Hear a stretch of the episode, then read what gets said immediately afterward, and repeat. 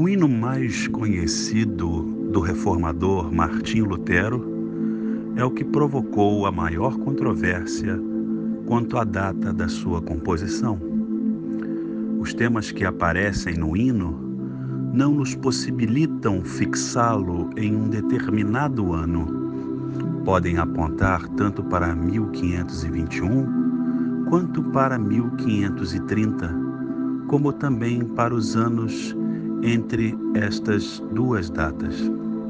Em todos os casos, o hino já consta de inário publicado em Wittenberg no ano de 1528.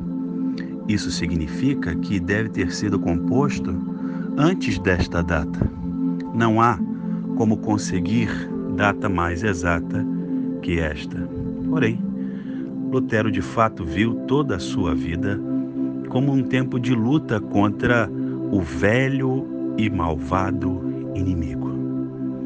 O hino, em latim, se chama Deus Noster Refugium et Virtus.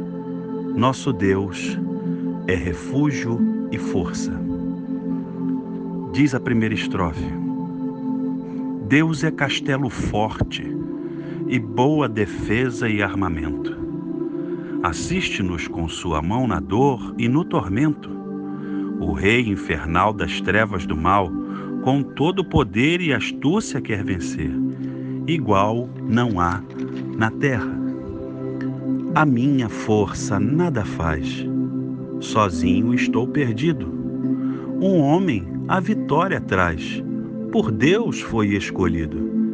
Quem trouxe esta luz foi Cristo Jesus o eterno Senhor, outro não tem vigor, triunfará na luta. Aleluia. O reformador, ao escrever este hino, que nós conhecemos como Castelo Forte, no Inário Nazareno, Louvor e Adoração, é o nosso hino de número 4. Baseou-se o reformador, então, na palavra do nosso Deus que está no Salmo de número 46.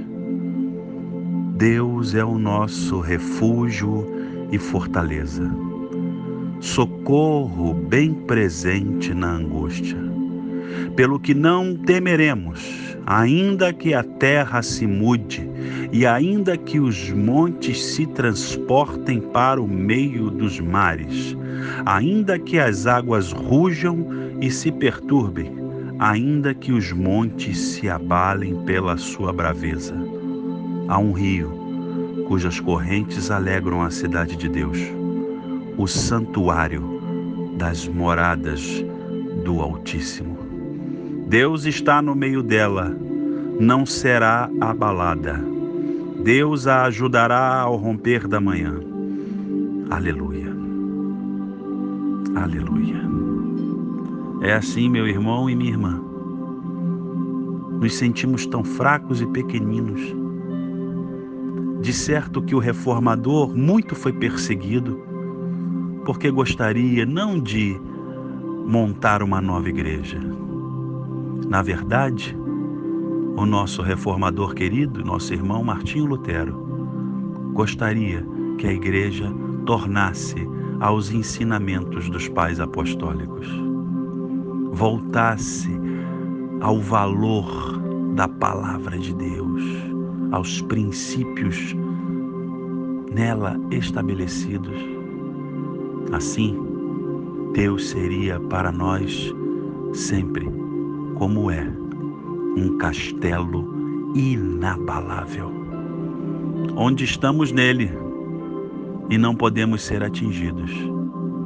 Curiosamente também, está Ele dentro de nós, nós nele e Ele em nós, nos fortalecendo. Ele em nós e nós nele, castelo forte inabalável.